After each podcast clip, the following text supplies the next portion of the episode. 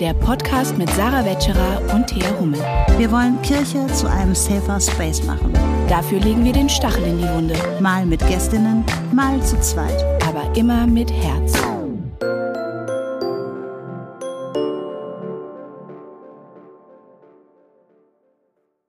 Hallo und herzlich willkommen zu einer neuen Folge Stachel und Herz. Hallo, ich bin Thea.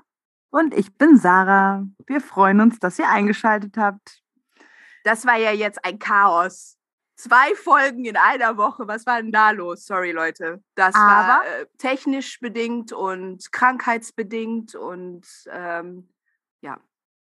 Und alles. Aber wir sind in der richtigen Reihenfolge geblieben. Das war uns ganz wichtig. ich meine, Karfreitag wurde bei uns zwei Wochen später gefeiert, in Anführungsstrichen. Ähm, aber wir haben die Reihenfolge eingehalten und das ist doch das, worauf es ankommt. Wenn man sich das jetzt anguckt, dann stimmt die Reihenfolge und vielleicht merkt es ja keiner. Vielleicht habt ihr es ja auch gar nicht gemerkt. Ihr Also dachtet vielleicht, oh wow, heute ist Karfreitag. Wie cool. Dann können wir ja übermorgen wieder Ostereier essen.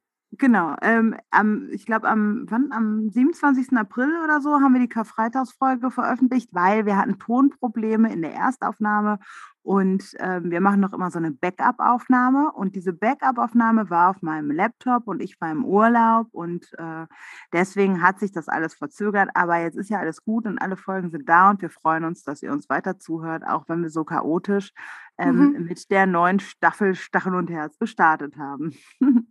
Genau, und äh, jetzt nehmen wir auch relativ früh auf. Das ist ja jetzt die Mai-Folge schon, die wir aufnehmen, also die Mitte des Monats Mai-Folge. Vielleicht könnt ihr uns ja ein bisschen Feedback geben, wie wir dieses, wie, wie wir diese Segmente nennen können. Also irgendwie ist uns noch kein sexy Name wirklich eingefallen für diese Folgen, die Mitte des Monats rauskommen, wo nur Sarah und ich podcasten. Wie können wir das nennen? Egal. Schickt uns eine E-Mail oder lasst uns einen Kommentar bei Insta da. Genau, und wir haben heute auch wie immer in unserer Folge einen Stachel der Woche mitgebracht. Der Stachel der Woche. Ich habe mal wieder einen Stachel der Woche. Die Sarah hat mal wieder was zu meckern. Wen wundert das?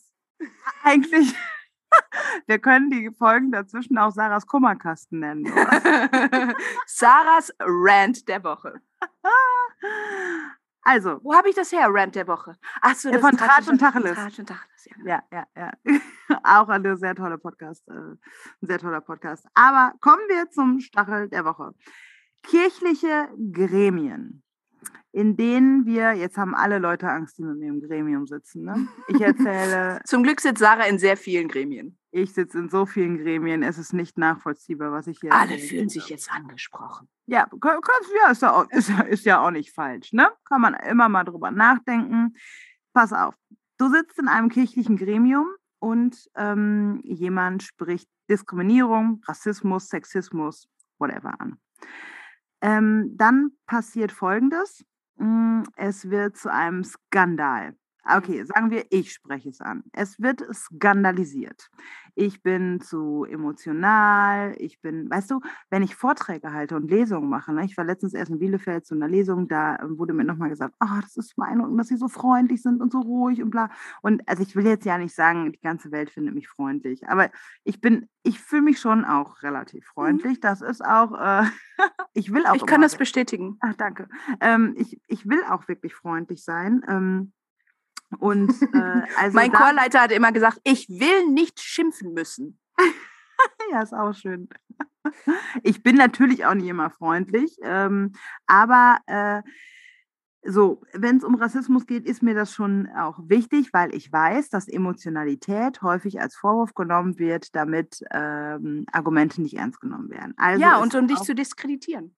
Genau. Und ähm, deswegen ist es auch, wenn ich im Gremium sitze, irgendwo und sowas anspreche, ist es mir auch wichtig, die äh, Fassung nicht zu verlieren. Und, und da habe ich mit, ich meine, hallo, ich habe 38 Jahre Training. Ich kann das mittlerweile schon ganz gut mit einem Pokerface und freundlich sein. Und das Pokerface ist nicht mal böse gemeint, sondern dient auch dem Selbstschutz und dient auch dazu, dass ich wirklich freundlich sein möchte. Weil ich glaube, dass wir alle als Lernende unterwegs sind. So, also, ich spreche was an, Diskriminierung.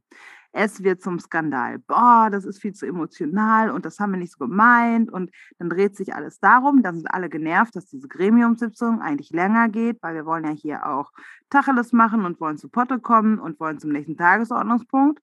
Und dann passiert Folgendes, die Sitzung ist vorbei und dann fängt die richtige Arbeit erst an. Denn dann habe ich sämtliche Einzelgespräche.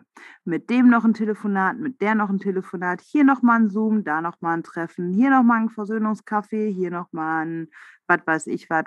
So, und da kann ich mich nur daran erinnern, dass sehr viele ähm, BPOCs in unserem Netzwerk treffen. Wir haben so ein regelmäßiges Treffen mit BPOCs in der Kirche und wir sind ja viele auch, die so als EinzelkämpferInnen unterwegs sind in dieser weißen Kirche mhm. und dass diese Erfahrung sehr viele von uns teilen. Und deswegen haben sich die allermeisten, in den allermeisten Situationen, mich übrigens eingeschlossen, auch wenn man denkt, ich mecker von morgens bis abends, ähm, dazu entschieden, in den meisten Fällen zu lächeln, zu nicken und es einfach dabei sein, äh, zu lassen, weil es ja dann nicht nur diese eine Sitzung ist, sondern mhm. eben noch die ganze Nacharbeit, den ganzen Rattenschwanz, den, die, all die anderen Leute, die dir dann nochmal eine lange E-Mail schreiben, nochmal hier eine WhatsApp dich beschimpfen, nochmal zehn Minuten Sprachnachricht und so weiter, ähm, die sehen ja nur sich selber in Kommunikation mit dir, wie viel Arbeit dabei drauf geht und dass man nicht mehr zu seiner eigentlichen Arbeit oder Leben oder sonst was kommt. Ähm, und äh, ich bin dann diejenige, die es eben erklären muss, die die Bildungsarbeit leistet, die dann auch noch ähm, sich verteidigen muss und beweisen muss, das war jetzt wirklich diskriminierend. Ja, ich hatte da auch das Bild von so einer Gerichtsverhandlung. Ne? Du bist die Anklägerin und du, dein Fall muss wasserdicht sein. Du bist in der Bringschuld. Du musst alles ganz genau beweisen müssen. Und die anderen sind halt, ne, da ist halt die Unschuldsvermutung. Die müssen eigentlich einfach nur dementieren. Und gleichzeitig erwarten sie von dir immer, dass du sie entlastest. Also, dass du, die, die erwarten und bearbeiten dich so lange, bis du irgendwann sagst, weißt du was, du hast recht, das war doch nicht rassistisch. Das erwarten sie sozusagen von dir. Diese, diese Absolution sollst du ihnen dann erteilen. Und äh, so lange müssen, mu muss dann diese Nacharbeit dann auch passieren, bis sie diese Absolution von dir bekommen. Und vielleicht bist du dann irgendwann doch so zermürbt, dass du sagst, weißt du was, mach daraus, was du willst.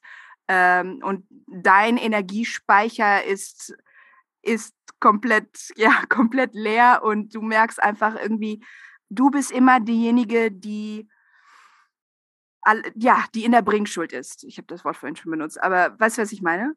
Ja, du weißt, was ich meine. Du weißt halt so gut, was ich meine. ich weiß sehr gut, was du meinst.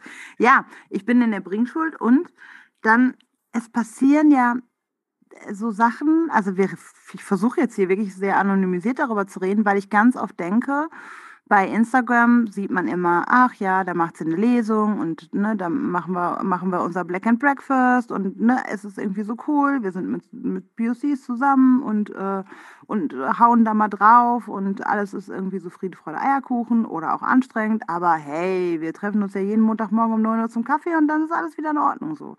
Aber ganz vieles, was hinter den Kulissen passiert, an äh, Gremiensitzungen, an ähm, Rassismus im Treppenhaus oder so, mhm. ne, das alles, das poste ich ja nicht. Weil das geht ja gar nicht. Ich kann ja nicht ständig alle Menschen um mich herum diskreditieren. Das äh, habe ich einmal mit einer öffentlichen Person äh, gemacht und dann hieß es auch gleich, wie kannst du nur und, und, und so weiter. Und der ähm, Arme. Der Arme, super. Genau, plötzlich war dann er das Opfer. Ne, genau. Ne, das ist da diese Täter-Opfer-Umkehrung, da wolltest du vielleicht auch schon drauf kommen, aber ich glaube, das ist so ein gutes Beispiel. Ne?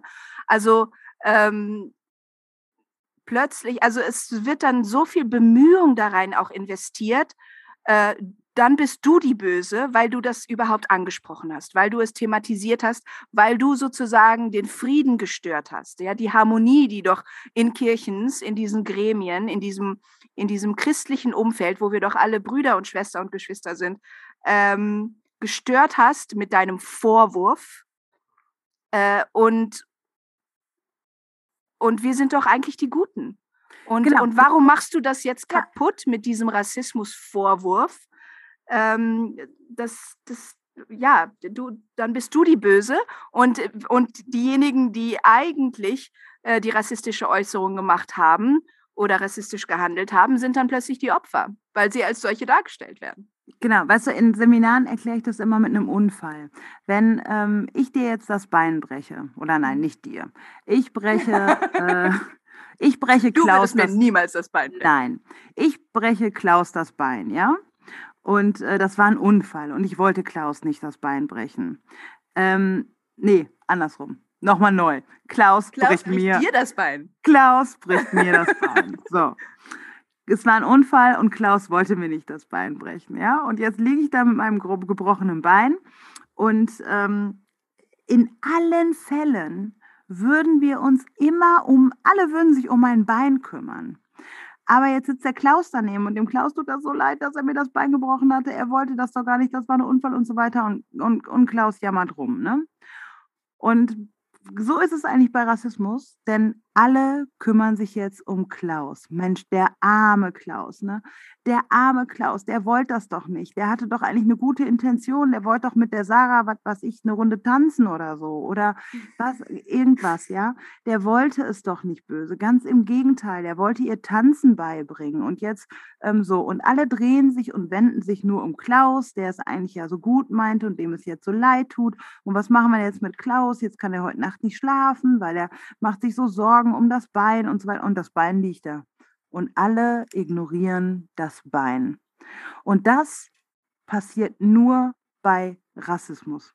Und Mhm. Klaus vergisst sich auch äh, zu entschuldigen, weil er ist ja so sehr damit beschäftigt, dass es ihm leid tut. Auch Klaus ignoriert mich um mein Bein Hm. äh, weil, weil er jetzt nur denkt, und er hat ja auch einen Ruf zu verlieren, ne? wenn jetzt die Leute rauskriegen, dass er mein Bein Oh, der Klaus hat. bricht Beine, ne? Ja, der Klaus, genau, das ist so ja, einer, der Beine bricht.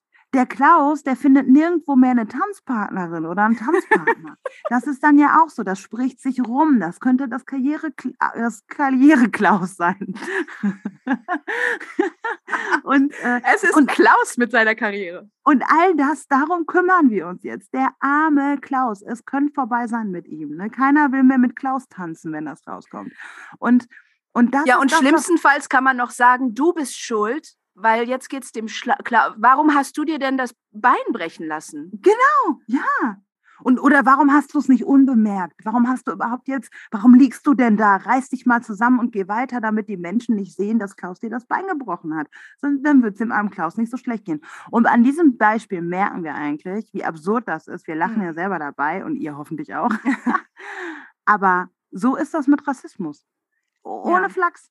Und uns, also, und ähm, Menschen of Color in der weißen dominierten Kirche werden ständig Beine gebrochen Hm. und alle kümmern sich um Klaus oder um Beate und, ähm, und keiner kümmert sich ums Bein und ganz im Gegenteil, die Beine werden nicht mal mehr gesehen, Hm. weil die, die liegen irgendwo am Boden und da geht man drüber, weil der Klaus, der weint so laut. Hm. Ähm, und das Bein schreit halt nicht, weil das Bein, das hat die gebrochenen Beine, da hat man schon gemerkt, okay, da ist nicht so viel Interesse dran, nicht so viel Verständnis dran, weil, äh, weiß ich nicht, weil, weil Klaus und Beate sich noch nie ein Bein gebrochen haben und nicht wissen, wie es ist. Jetzt haben natürlich vielleicht Klaus und Beate auch mal andere Diskriminierungen erfahren, Mhm. Beate wahrscheinlich und äh, aber auch da ist das, das Verständnis eines Rassismus gebrochenen Beines ist einfach nicht da, weil einfach viel Wissen auch verloren ist. Und da komme ich zu dem Punkt, wo ich denke, ja, da habe ich auch ähm, in, an guten Tagen, und da übe ich mich ja auch drin, ähm, da habe ich auch Verständnis für, Verständnis für Klaus und Beate, weil ähm, sie das wirklich nicht sehen können, weil sie in einem Dilemma stecken. Klaus und Beate wollen ja zu den guten, zu den guten Tanzbären gehören. Und äh, die wollen ja Profitänzer sein. Und die, die wollen es gut machen. Okay, kommen wir mal, lassen wir das jetzt mal mit dem Beispiel mit dem Bein und dem Tanzen. Wir echt- wissen alle, was gemeint ist. so, also die wollen ja zu den Guten gehören und die verstehen ja im, also im Worst Case verstehen sie ja wirklich nicht, was da passiert ist Mhm.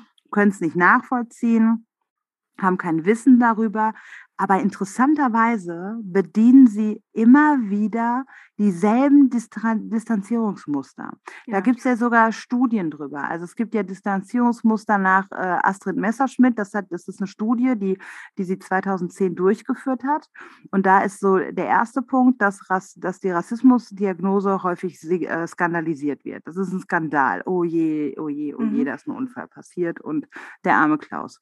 Und wie kann sie denn das nur, wie kann sie nur Rassismus ansprechen? Oder die Verlagerung in den Extremismus. Naja, das war ja nicht so gemein. Ne? Und ähm, das, das, äh, das Rassismus ist nur, wenn auch eine böse Intention dahinter steht. Oder die Verlagerung in, der, in, in die Kultur, Kulturalismus. Also, ähm, dass Kultur als die Quasi-Rasse genommen wird. Naja, aber hör mal, die sind doch auch so von kulturell bedingt und so. Das heißt, mhm. wir, uns ist klar, wir reden nicht mehr über Rassen, weil Rassen gibt es nicht mehr, wissen wir jetzt auch alle, dass es biologische Rassen nicht gibt, aber Kultur als unüberwindbare Hürde, das gibt es noch nämlich. Ähm, oder 4.4 aus dieser Studie ist, äh, wir verlagern das, wir verschieben das in die Vergangenheit. Rassismus, ja. das war was, was äh, vor 45 passiert ist. Das hier ist kein Rassismus. Das hier ist jetzt doof ausgedrückt, war aber nicht so. Missverständnis. Gemein. Missverständnis falsch gehört oder so weiter. So, das heißt, oder ein Witz. genau, ja, genau, oder genau. War doch nur Satire. Und, ähm, und, und da diese Distanzierungsmuster, die, ähm, die, die begegnen mir immer wieder, gepaart mit, ähm, mit so Abwehrmechanismen, Täter in Opferumkehr, boah, mir geht es jetzt aber viel schlechter, weil ich so ein schlechtes Gewissen habe, mir hat noch nie jemand Rassismus vorgeworfen ähm, und du glaubst gar nicht, wie es mir damit geht. Wir drehen uns also nur um um die äh, UnfallverursacherInnen mhm. und darum, wie es denen geht. Oder, ähm, ja, oder man führt halt so eine Opferolympiade aus, auch vor. So wie, ja, also ich als Frau, ich kenne das total. Ich als queere Person kenne das total und so weiter. Ja, man mag manches kennen, aber es macht ja überhaupt gar keinen Sinn. Es gibt keine Hierarchie des Schmerzes. Es macht einfach mhm. null Sinn, jetzt die Opferolympiade aufzuführen. Und, ähm, Eben. Und, und es ist ja auch, Entschuldigung, aber es ist, das bedeutet ja nicht, dass ähm, dass das, was du erlebst, also der, die Intention dahinter ste äh, steckt, vielleicht unbewusst, eine Diskreditierung deiner Erfahrung. Ne, das, was du erfahren hast, kann gar nicht so schlimm sein, weil ich habe schon mal was erfahren und das war auch nicht so schlimm. So. Also äh, zu erwarten, dass äh, du zum Beispiel auch so auf Verletzungen reagierst, wie andere auf andere Verletzungen reagieren. Ne? Dass diese Erwartung dahinter steckt, ist auch total absurd. Ja, und, und das ist ja auch wieder eine Wirkweise äh, von Rassismus, dass halt POCs, also Menschen of Color, als Kollektiv gesehen werden. Ne? Mhm. Also äh, wenn ihr als Betroffene, wie seht ihr das denn? So, wo ja. ich denke, äh, ich bin Sarah, äh, ich kann jetzt sagen, wie ich das so denke. und daher kommt dann auch dieses, aber ich kenne einen, ich habe einen Freund, der ist POC und der fand das nicht schlimm. Genau, den habe ich auch, da habe ich das mal geprüft, deine Aussage. Und äh, der hat gesagt, ist nicht schlimm. Jetzt weiß ich, jetzt weiß ich erst recht nicht mehr, was du hast. So, also, wo ich so denke, äh, ja, vielleicht hätte tatsächlich auch Sarah das vor zehn Jahren nicht schlimm gefunden. Aber Sarah ist jetzt auch zehn Jahre älter.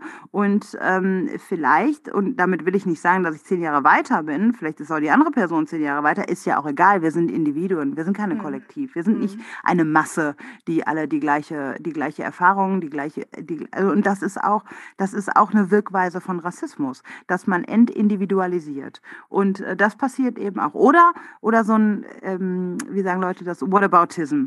Mhm ja, aber wenn man das jetzt nochmal so sieht und da nochmal und dann lenkt man ab und macht hier nochmal ein Feld auf und da nochmal ein Feld und da weiß ich manchmal gar nicht, dann diskutieren die Leute, diskutieren, diskutieren, diskutieren. Ich weiß gar nicht mehr, wo mir der Kopf steht, weil die jetzt noch zehn weitere Fässer aufgemacht haben und ich nur denke, und wo ist jetzt der Sinn dahinter? Warum reden wir jetzt über zehn andere Themen? Mhm. Es sind Ablenkungsmanöver.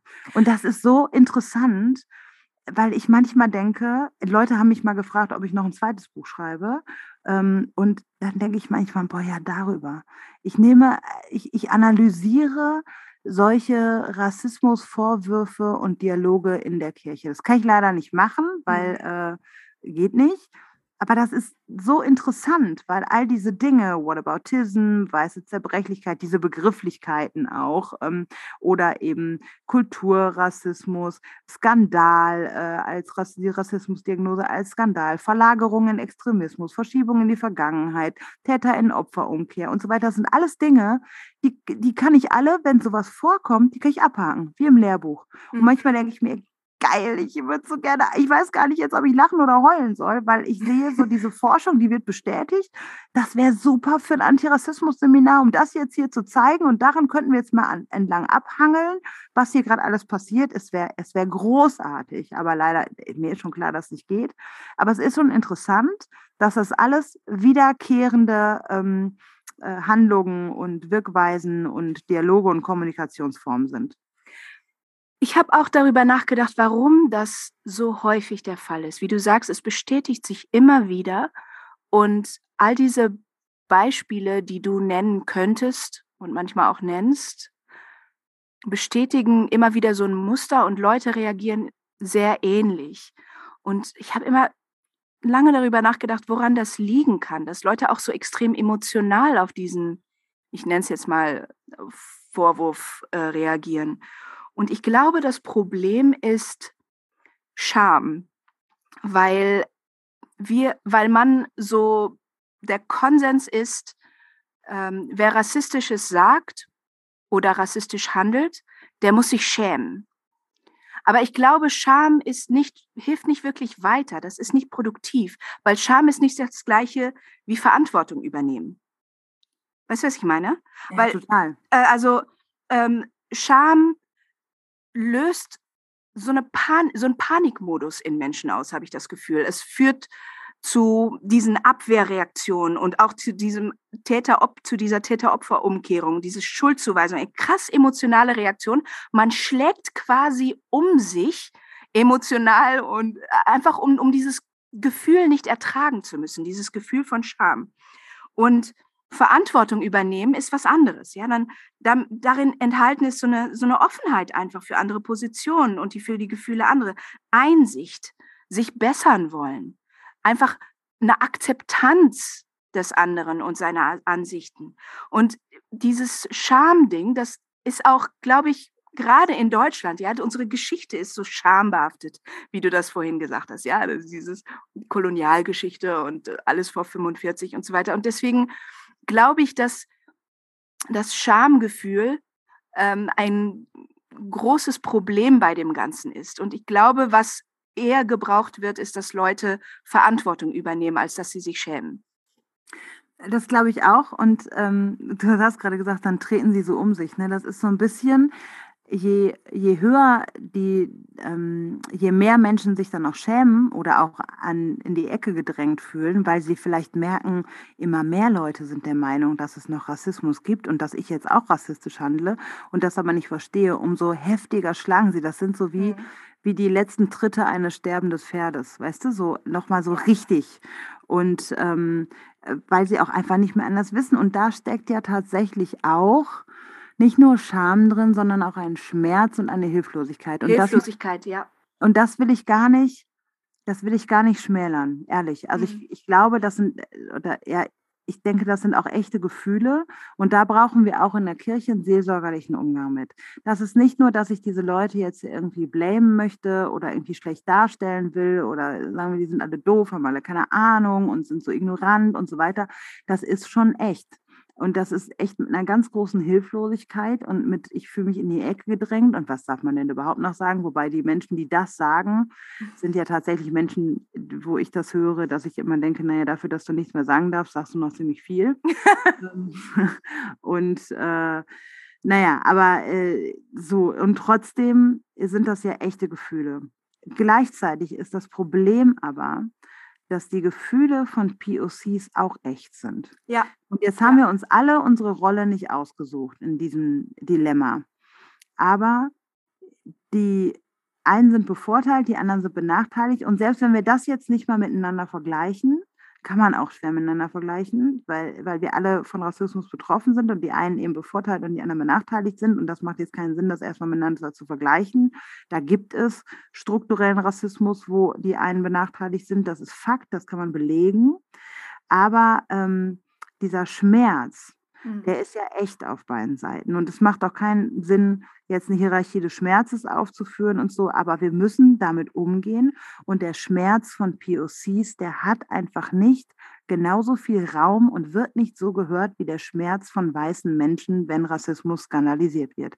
Und das ist ein ganz, ganz großes Problem. Ich sage nicht, dass der Schmerz von den einen größer oder weniger groß ist, weil das macht eh keinen Sinn. Aber wir müssen ganz dringend diesem Schmerz von diskriminierten Personen mehr zuhören. Das Problem ist, dass wir dem Klaus beim Jammern vor allem zuhören. Und zwar von einer Stunde 55 Minuten. Und dann hören wir uns noch fünf Minuten äh, an, wie weh denn jetzt das gebrochene Bein ist, tut. Und das geht einfach nicht mehr. Davon müssen wir wegkommen, ganz egal, wie laut der Klaus heult. Wir müssen auf dieses Bein schauen. Und, und dazu bedarf es dann auch ein Wissen, ein, ein Zuhören, ein sich mal zurücknehmen. Mhm. Es bedarf ähm, Aufklärung, Bildung, Antirassismus-Trainings. Was ist das denn eigentlich, was die mir hier vorwerfen? Geht es wirklich um individuelle Schuldzuweisung oder geht es wirklich mal auch um ein strukturelles Problem, von dem wir alle von Geburt an betroffen sind? Sind in weißen Dominanzgesellschaften äh, und unter, das wir, unter dem wir auch alle leiden. Es ist ein Leidensdruck. Und deswegen äh, dürfen wir dem Klaus beim Jammern nicht mehr so zuhören, so viel, weil er schreit so laut, sondern wir müssen uns das gebrochene Bein angucken und wir müssen, eine, wir müssen gucken, wie dieser Bruch zustande gekommen ist und wie wir den heilen können. Und so kommen wir da raus. Und dann geht es auch dem Klaus besser. Das klingt ja zwischendurch klang das ja so ein bisschen versöhnlich, ne, Sarah? Fast so, als wäre es jetzt Zeit für etwas fürs Herz. So, genug gemeckert, oder? Also mhm. ihr wisst, was wir meinen. Ähm, vielen Dank, dass du auch von deinen Erfahrungen erzählst. Das ist es ja eben auch. Jetzt bin ich doch wieder zurück beim Stachel der Woche. Das ist es ja eben auch. Ne? Also ähm, wenn man der Sarah nicht nur nicht zuhört mit ihrem gebrochenen Bein, sondern ihr dann auch noch die Erfahrung und den, den Schmerz verleugnet und ihr sagt, na, das ist gar nicht so schlimm, dann ist das wie so ein, wie noch so ein Schlag, noch so einen weiteren Schlag rein. Das ist einfach, ähm, ja, noch einmal reintreten, egal. So, jetzt wollen wir aber mal persönlich aus der Folge rausgehen. Ihr wollt ja auch ein bisschen was fürs Herz hören, nicht wahr? Ah, bestimmt. Willst du anfangen? Ich, ja, soll ich anfangen? Fang, fang du an. Stachel, aber hm? ich hatte gerade schon den Stachel. Ich glaube, meins ist ganz gut fürs Ende. Okay. Ich habe ein Gedicht mitgebracht. Nein, echt? Du ich auch? auch ein Gedicht. Nein. Wir wissen ja, ja, wir wissen ja nicht, was, der, was die andere mitbringt. Ich dachte, du erzählst wieder von aussterbenden Tieren. Nashörnern? Nein, das war letztes Mal. Also, ich habe ein Gedicht mitgebracht von der Frau, die mir Worte für Rassismus gegeben hat. Und das war Mai Ayim schwarze Deutsche, ähm, die in den 80er Jahren die Bewegung von Afrodeutschen vor allem ähm, vorangebracht hat. Äh, Dichterin, Aktivistin, Wissenschaftlerin. Und sie hat Texte in den 1980er und 90er Jahren verfasst, die heute immer noch so aktuell sind. Und ähm, ein Gedicht, was ähm, mich äh, sehr empowert, äh, das möchte ich gerne mit euch teilen. Grenzenlos und unverschämt. Ich werde trotzdem afrikanisch sein, auch wenn ihr mich gerne deutsch haben wollt. Und werde trotzdem deutsch sein, auch wenn euch meine Schwärze nicht passt. Ich werde noch einen Schritt weitergehen, bis an den äußersten Rand, wo meine Schwestern sind, wo meine Brüder stehen, wo unsere Freiheit beginnt. Ich werde noch einen Schritt weitergehen und noch einen Schritt weiter und wiederkehren, wann ich will, wenn ich will, grenzenlos und unverschämt bleiben. Vielen Dank. Ein bisschen Kloß im Hals. Also wir wollen uns ja treu bleiben, ne?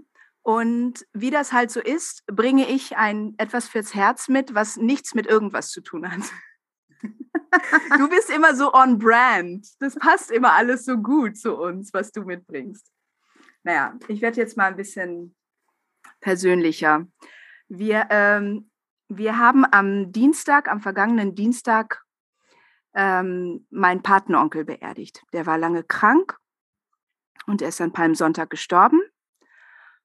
Und er war ein wirklich außergewöhnlicher Mensch. Er war Philosoph, er war Diakon, er war Trauerbegleiter, er war Schriftsteller und er hat auch sehr viel mit Kindern gearbeitet, in Kitas zum Beispiel. Und er war auch Dichter.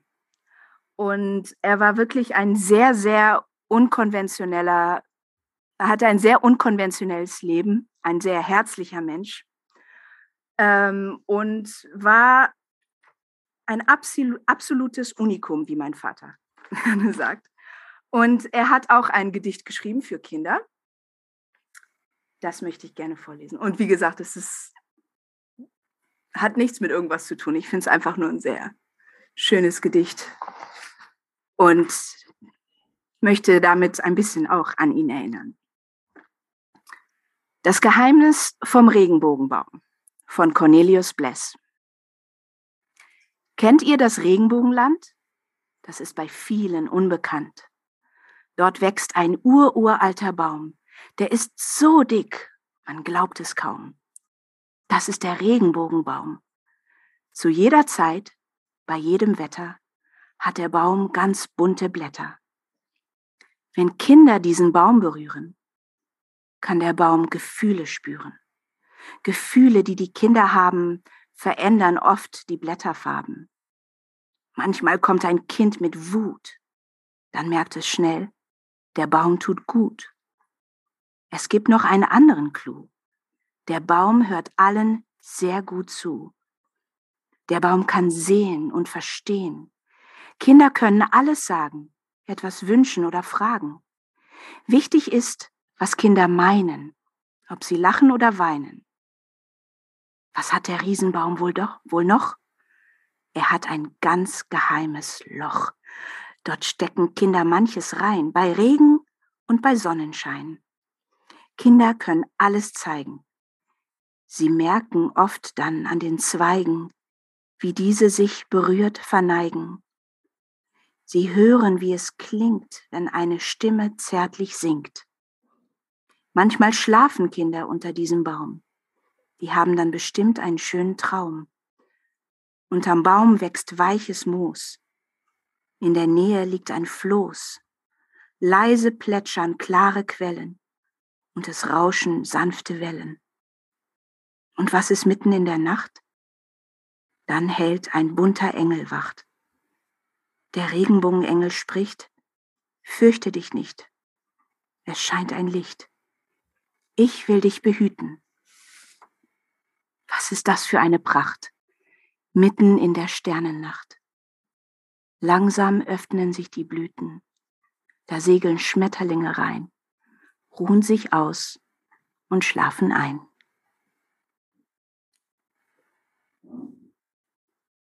Wie schön. Ich habe mir gerade vorgestellt, dass da, wo dein Patenonkel gerade ist, auf da, wo so ein Baum steht. Dankeschön, dass du das mit uns geteilt hast. Und danke, dass ihr zugehört habt. Schön, dass ihr dabei wart. Am Ende diesen Monats gibt es eine richtig tolle Podcast-Folge, wo ihr euch richtig. Nee, Moment. Die war schon. Oh, ich bin ganz durcheinander. Nein, diesen Monat gibt es auch eine echte, richtig tolle Podcast-Folge. Ich dachte, aber ich war noch bei Judy und Patrick, aber das ja, war die ja. hat euch hoffentlich auch gefallen. Ja. Aber also, uns hat sie gefallen. Gibt es wieder eine Knallerfolge. Seid gespannt, schaltet wieder ein. Wir freuen uns auf euch und bis dahin, habt's gut. Auf Wiederhören. Tschüss. Dies war ein Podcast der Vereinten Evangelischen Mission. Wir hoffen, die heutige Folge hat dir gefallen und zum Weiterdenken und Nachfragen angeregt. Falls ihr Fragen an uns habt oder uns Feedback geben wollt, freuen wir uns sehr darüber. Schreibt uns auf Instagram oder ganz klassisch per E-Mail an podcast.vemission.org. Weitere Informationen findet ihr auf www.rassismusundkirche.de. Mit dem Podcast wollen wir dazu beitragen, Kirche zu einem sichereren Ort zu machen. Daher versuchen wir, unterschiedliche Perspektiven hörbar zu machen und wissen gleichzeitig, dass wir nie alle Perspektiven abbilden können. Wenn ihr das für eine gute Idee haltet und uns darin unterstützen wollt, schreibt über uns auf euren Social-Media-Kanälen oder lasst uns eine Bewertung bei Spotify oder iTunes da. Danke für eure Unterstützung, fürs Reinhören und vor allem für all die Menschen, die den Podcast inhaltlich und persönlich mit Beiträgen bereichern. Bis dahin mit den besten Grüßen von der VEM aus Wuppertal.